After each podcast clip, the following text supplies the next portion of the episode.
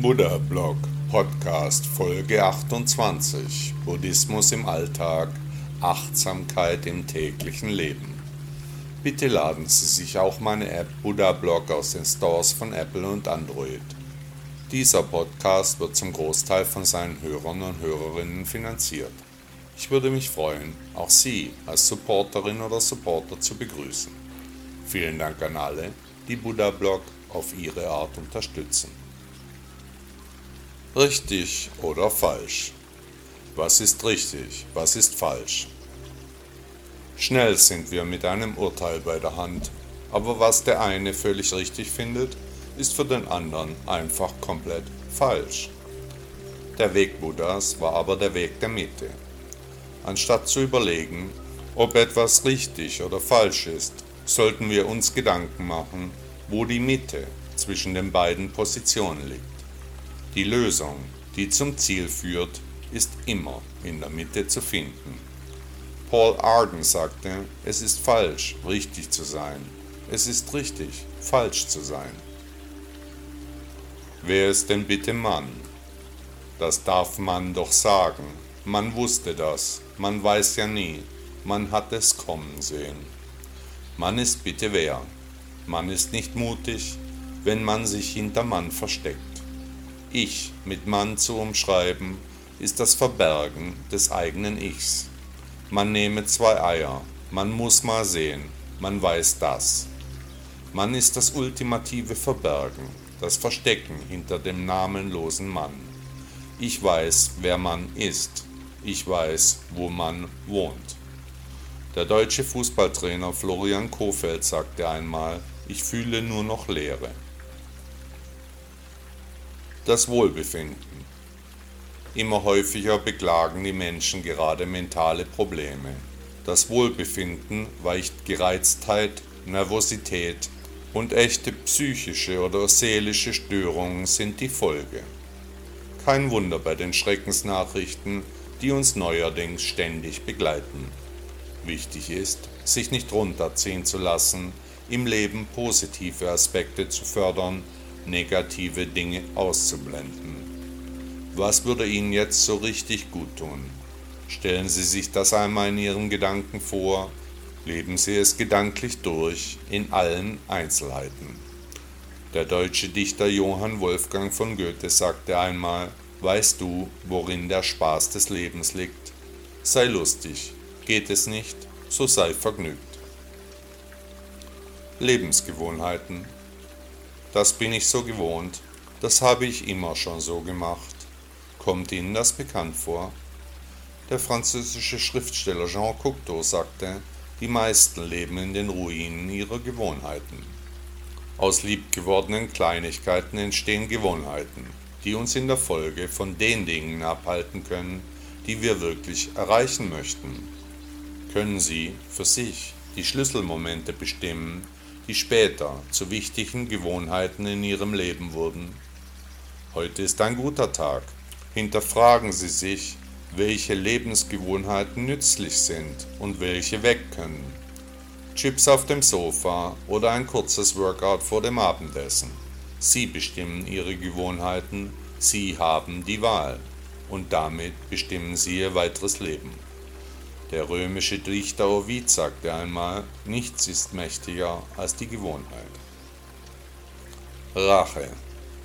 Rache ist süß und wird am besten kalt serviert, soweit die klugen Sprüche. Aber was ist Rache und warum bringen Rachehandlungen nur das Gefühl, dass Unrecht damit vergolten werden kann? Meist geht Rache einher mit Gewalt. In vielen Rechtssystemen fördert das Gesetz den Rachegedanken als Form der Wiedergutmachung. Auge um Auge, Zahn um Zahn, so steht es in der Jesus Christus hat gesagt, dass man auch die andere Wange hinhalten sollte. Wahrscheinlich jeder von uns hat sich schon einmal gerecht, auf die eine oder andere Art. Und in den meisten Fällen, was hat es dann gebracht? Ich behaupte nichts. Ein Unrecht mit einer anderen Tat ausgleichen zu wollen, das hat meist keinen tieferen Sinn, befriedigt nur Gefühle. Der Gedanke der Sühne aus dem Strafrecht, der hat sicher seine Berechtigung. Aber wo sind die Grenzen? Für Buddhisten kommt immer alles genau so, wie es kommen muss. Ob wir uns rächen oder nicht, auch das steht schon geschrieben. Rache ist immer eine stark negative Energie. Ich finde Rache weder süß noch befriedigend. Der Gedanke der Verzeihung, der behagt mir schon viel mehr. Ob ich für das mir zugefügte Leid mich räche oder nicht, was ändert sich? Außer meine Emotionen ändert sich rein gar nichts. Es liegt also an mir selbst, an meinen Gefühlen, ob durch Rache die verletzende Handlung ausgeglichen wird. Und aus Rache kann schnell Rachsucht werden, also eine krankhafte Sucht, die nur durch Rache gestillt werden kann. Wie bei jeder Sucht werden Motive und Gründe unwichtig, alles dreht sich um die Sucht und eine Sucht ist immer auch eine Krankheit jemanden etwas heimzahlen zu wollen, Gleiches mit Gleichem zu vergelten, das ist für den Geschädigten vielleicht kurzfristig befriedigend, bringt aber neues Leid in die Welt. Wieder werden auch Unbeteiligte einen Schaden erleiden, die Spirale der Gewalt wird so nie zu einem Ende kommen. Gewalt und Gegengewalt sind ein schlechtes Muster. Wiedergutmachung ist mit Friedensliebe meiner Meinung nach sehr viel besser zu erreichen. Gnadenlose Vergeltung ist in meinen Augen keine Lösung. Die französische Schriftstellerin Simone de Beauvoir sagte einmal, wer nach Rache strebt, hält seine eigenen Wunden offen. Unsere Wünsche. Wir wünschen uns eine gute Zukunft, das neueste Telefon, ein schönes Leben, ein tolles Auto, eine glückliche Beziehung, Glück, Liebe, Kraft, Erfolg, Gesundheit – Zufriedenheit, Fröhlichkeit, Zuversicht, Träume, Sonnenschein. Ja, wir haben so viele Wünsche. Warum ist das Wünschen für uns so wichtig? Wenn wir wünschen, dann sind wir auch am Träumen. Wünsche und Träume gehen Hand in Hand. Nach Buddha sind nur die Menschen glücklich, die ohne Wünsche sind. Wenn Wünsche nämlich nicht erfüllt werden, sind wir schnell traurig. In jedem Wunsch ist also die 50-prozentige Chance, nicht glücklich zu sein, enthalten. Die US-amerikanische Schriftstellerin Marion Zimmer Bradley sagte einmal, Bedenke gut, was du wünschst, es könnte wahr werden. Leben und Sterben im ewigen Kreislauf. Um was geht es beim Chan-Buddhismus? Das ist eine berechtigte Frage. Chan handelt von der Trennung von allem, von der Lösung von Anhaftungen, vom Verabschieden aus der eigenen Rolle, weg von der gefühlten Identität. Und besonders geht es beim Chan-Buddhismus um die Natur des Lebens und des Todes, um die Angst vor dem Sterben an sich. Wenn der Mensch in der Gegenwart lebt, im Jetzt und im Heute, dann bleibt aber kein Platz für Ängste, da es nach Buddha ja auch keinen Tod gibt. Nach dem Lehrer aller Lehrer gibt es nur die Verwandlung von einem Seinszustand zum nächsten. Alle Ängste werden somit banal. Was immer die Zukunft bringen mag, es steht sowieso schon geschrieben, warum also sich darüber aufregen oder gar davor fürchten. Nach Buddha wird sich nur die Form unserer Existenz verändern, zuerst in die Körperlosigkeit gehen so wie sich das menschliche Dasein ebenfalls jede Stunde verändert. Die Körperzellen, die uns im letzten Jahr gebildet haben, die sind schon lange abgestorben. Wir haben uns vollständig neu gebildet, immer wieder regeneriert. Vergleichbar mit den Fingernägeln, die ständig wachsen, die wir dann schneiden und die wir ohne weiter darüber nachzudenken einfach wegwerfen. Gerade waren sie ein Teil von uns, jetzt sind sie abgetrennt. Der Mensch in seiner Unwissenheit macht sich aber ständig Gedanken um den Tod. Über die Jahrhunderte und die verschiedenen Kulturen waren unsere Vorfahren regelrecht besessen vom Sterben. Die alten Ägypter und auch andere Völker balsamierten die Leichname mühevoll ein. Das Leben nach dem Tod wurde eine Wissenschaft. Unaufhörlich drehte sich das Leben um das Sterben, um diesen weit entfernten, ungewissen Moment. Wenn man darüber nachdenkt, wirkt so manches äußerst makaber. Beim Chan-Buddhismus geht es um die wahre Natur unseres Ichs, nicht um Illusionen.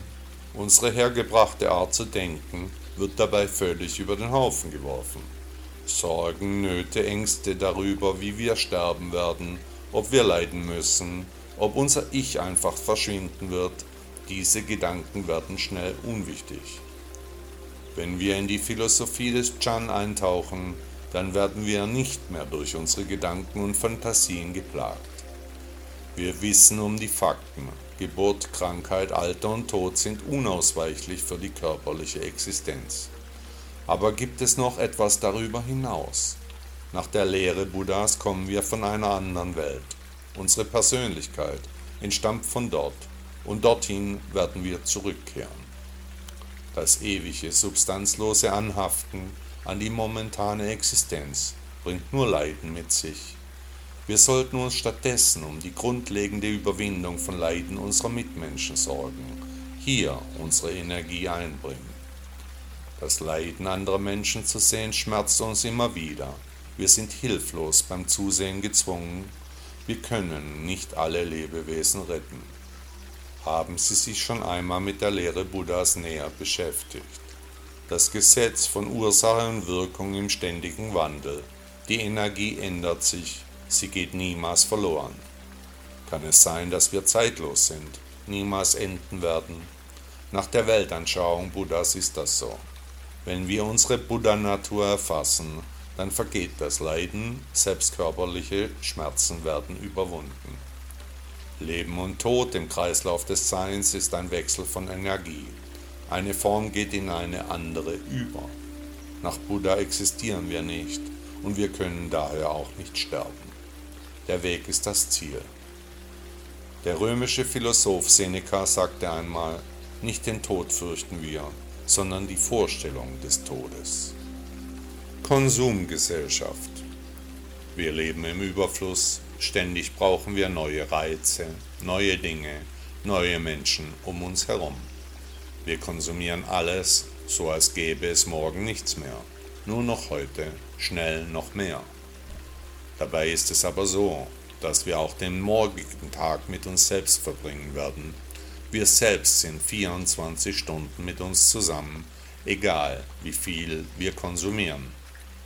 Was sagt es über unsere geistige Entwicklung aus, wenn wir immer mehr, immer schneller, immer alles härter brauchen? Der Weg ist das Ziel. Ein Sprichwort sagt, wie kommt es, dass am Ende des Geldes noch so viel Monat übrig ist? Habe ich ein Alkoholproblem? In schweren Zeiten wird erfahrungsgemäß deutlich mehr Alkohol konsumiert wie sonst. Haben Sie das Gefühl, dass Sie Ihren Konsum reduzieren sollten?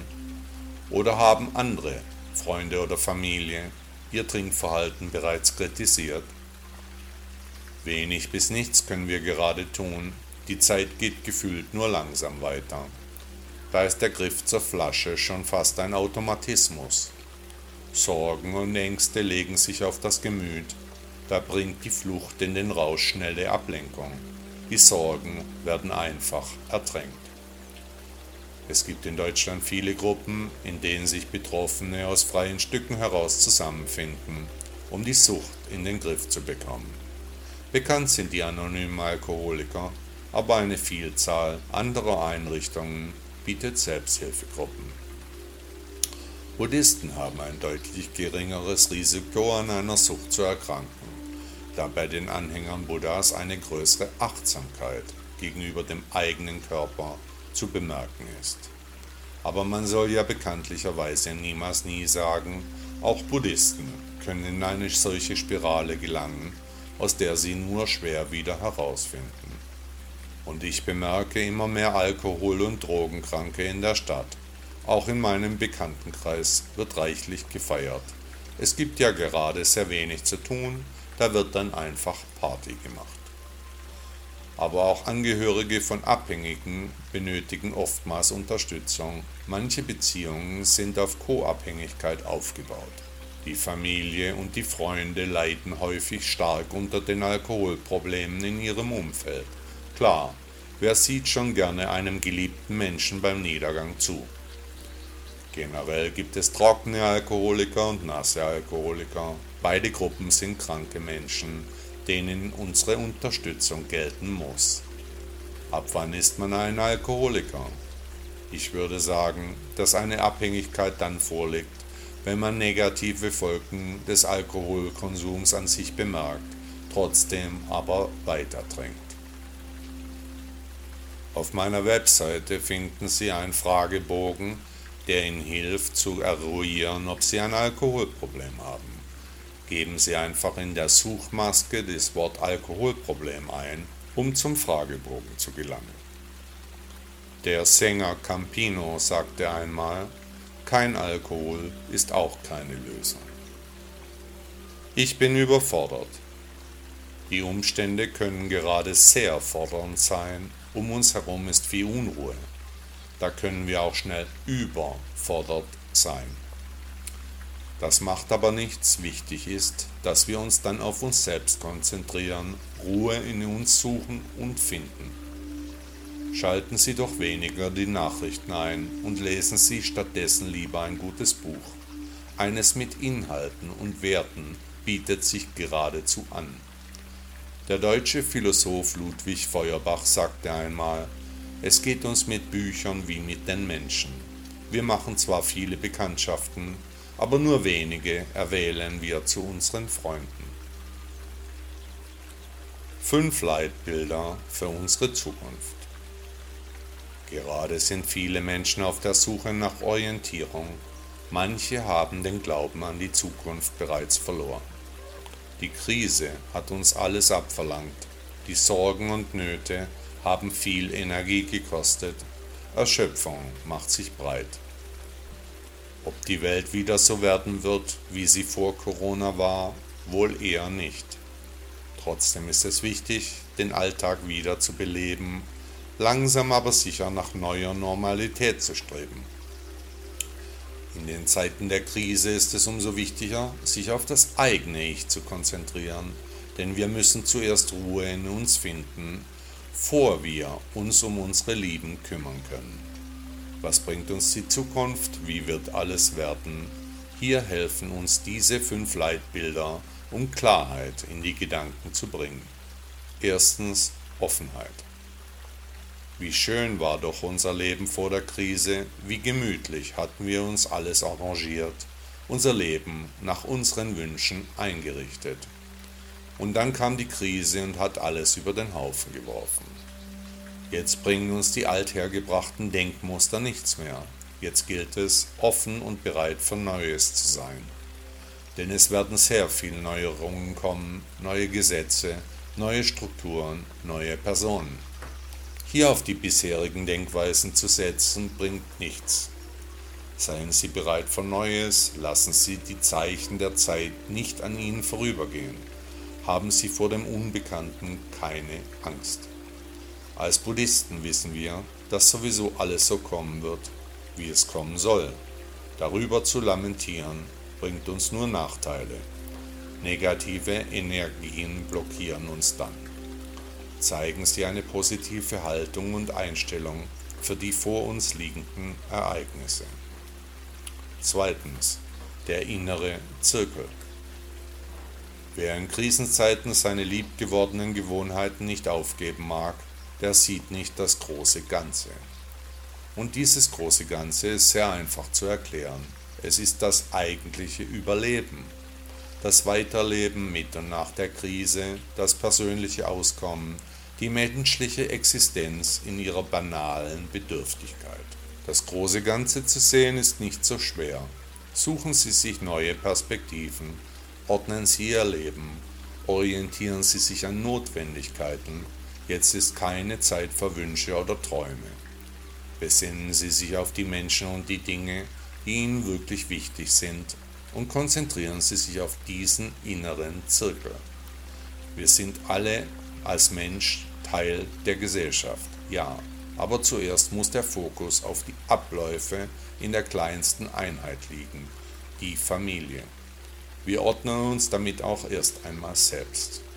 Wenn wieder etwas Ruhe und Normalität eingekehrt ist, dann kann der Blick auch wieder nach außen schweifen, den inneren Zirkel verlassen. Drittens. Wirkliche Bedürfnisse. Was brauchen wir wirklich? Muss es ausgerechnet jetzt ein neues Telefon sein? Oder können derartige Anschaffungen auch noch warten? Was noch vor kurzer Zeit so sehr wichtig für uns war, das ist jetzt kein Thema mehr. Ordnen Sie Ihre Gedanken, bestimmen Sie Ihre Werte und Bedürfnisse neu. Stellen Sie Ihr Wertesystem in Frage. Brauchen wir immer noch mehr oder ist eine Neubewertung sinnvoll und richtig? Hören Sie auf Ihr Bauchgefühl, machen Sie eine Liste mit den Dingen, die jetzt in der Krise wichtig und nötig sind. Setzen Sie dann Prioritäten in die Liste ein. Was benötigen Sie wirklich? Viertens, Correctness. Anstand und Werte sind gerade in einer Krise die Art des Leitbildes, die den wahren Menschen ausmachen, die von Menschlichkeit geprägt sind.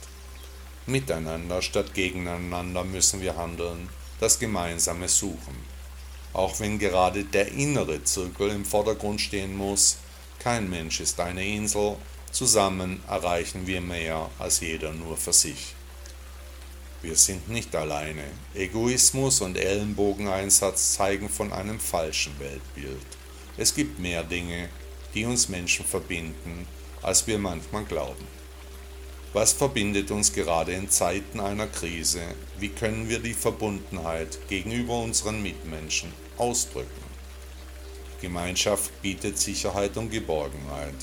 Wie können wir diese Werte an unser Umfeld vermitteln? Fünftens. Spirituelle Leitbilder. Haben Sie einen Glauben? Denken Sie, dass es in diesem Universum eine höhere Instanz gibt, die den Menschen gerade in schweren Zeiten auch Hoffnung geben kann?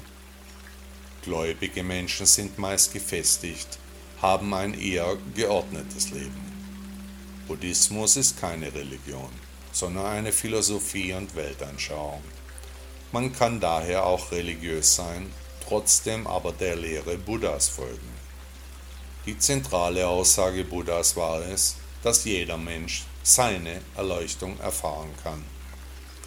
Vielleicht stellt die Philosophie Buddhas auch für Sie den einen oder anderen interessanten Gedanken in den Raum. Der Weg ist das Ziel. Der portugiesische Dichter Fernando Pessoa sagte einmal, da wir dem Leben keine Schönheit abbringen vermögen, sollten wir zumindest versuchen, unserem Unvermögen Schönheit abzuringen. Buddhismus, die Reise zum eigenen Ich. Besonders in schwierigen Zeiten suchen viele Menschen nach spirituellen Antworten auf die drängenden Fragen des Lebens. Bereits zu Lebzeiten Buddhas gab es politische und soziale Spannungen. Aus vielen unterschiedlichen Kulturen prallten verschiedene Ansichten heftig aufeinander. Das System der Kasten spaltete die Gesellschaft, die Bevölkerung begehrte gegen die ungerechten Strukturen auf. Ganz oben in der Ordnung standen die Brahmanen, die Priester der damaligen Zeit. Viele Wandermönche streiften durch das Land und predigten neue Religionen und Weltanschauungen. Zu dieser Zeit beschloss auch der junge Prinz Siddhartha Gautama, sein gewohntes Leben hinter sich zu lassen und in die Hauslosigkeit zu gehen, seinen Besitz aufzugeben, und er verließ seine Familie auf der Suche nach dem Erwachen. Es folgten Jahre der Wanderschaft. Er lebte dabei in strenger Askese, meditierte und fastete. Ziel seines Wirkens war die Beendigung der Leiden, die durch Geburt, Krankheit, Alter und Tod über alle Menschen kommen. Sein Streben ließ ihn nach dem Weg zum inneren höchsten Frieden forschen, den weglosen Weg durch das torlose Tor suchend. Sein asketischer Ansatz, verbunden mit den meditativen Versenkungsübungen, prägten die Geschichte des Prinzen, der nach seinem Erwachen Buddha genannt wurde und dessen Lehren die Jahrtausende bis zum heutigen Tag überdauerten. Über die frühen Glaubenslehren seiner Zeit reflektierte er lange, lehnte diese Auffassung später dann aber als wenig zielführend ab. Er fing an, seine eigene Lehre zu entwickeln, die wir heute Buddhismus nennen. Immer stärker vertiefte sich der spätere Buddha in Yoga-Übungen und in das Fasten. Atemübungen und Achtsamkeit bestimmten sein Leben. Seine Kräfte verließen ihn mit der Zeit. Seine Suche nach dem Erwachen brachte ihm noch keine Einsicht. Buddha befand sich auf der Reise zu seinem eigenen Ich, zu seinem persönlichen Erwachen, das er später in Form seiner Erleuchtung fand. Die spätere Lehre Buddhas handelt von dieser Reise zum eigenen Ich. Die Suche nach dem inneren Selbst stand dabei im Mittelpunkt. Die zentrale Frage dabei war und ist noch heute, wer bin ich? Das Rad der Lehre fing sich an zu drehen, über die Zeiten wurde die Geschichte Buddhas von den Alten an die Jungen stetig weitergegeben. Heute ist wenig über sein Leben und seine Beweggründe bekannt. Trotzdem hat sich sein Abbild als Symbol von Frieden, Ruhe und Gleichmut etabliert. In vielen Haushalten rund um die Welt finden sich seine Statuen. Kernaussage seiner Lehre ist die Überwindung von Leid, die durch Gier, Hass und Verblendung begünstigt wird. Da alles auf dieser Welt vergänglich ist, sollten seine Anhänger Leid erst gar nicht entstehen lassen. Die Akzeptanz des menschlichen Schicksals führt letztlich zur Ichlosigkeit, die dem Überwinden der Leiden entspricht. Wollen Sie, geschätzte Hörer, dem Buddha auf diesem Weg folgen? Der Weg ist das Ziel. Der britische Begründer der Evolutionstheorie Charles Darwin sagte einmal, die Gedankenfreiheit wird am besten durch die allmähliche Erleuchtung des menschlichen Geistes gefördert die sich aus dem Fortschritt der Wissenschaft ergibt. Hat Ihnen der Podcast gefallen? Danke, dass Sie Buddha Blog hören. Ist Ihnen aufgefallen, dass hier keine Werbung läuft, dass Sie nicht mit Konsumbotschaften überhäuft werden? Möchten Sie dem Autor dieses Blogs für seine Arbeit mit einer Spende danken? Unterstützen Sie mich. Beteiligen Sie sich an den umfangreichen Kosten dieser Publikation. Ihre Unterstützung kann helfen, die wichtige Arbeit, die wir für den Buddhismus leisten, auch weiterzuführen. Bitte laden Sie sich auch meine App Buddha Blog aus den Stores von Apple und Android. Tausend Dank.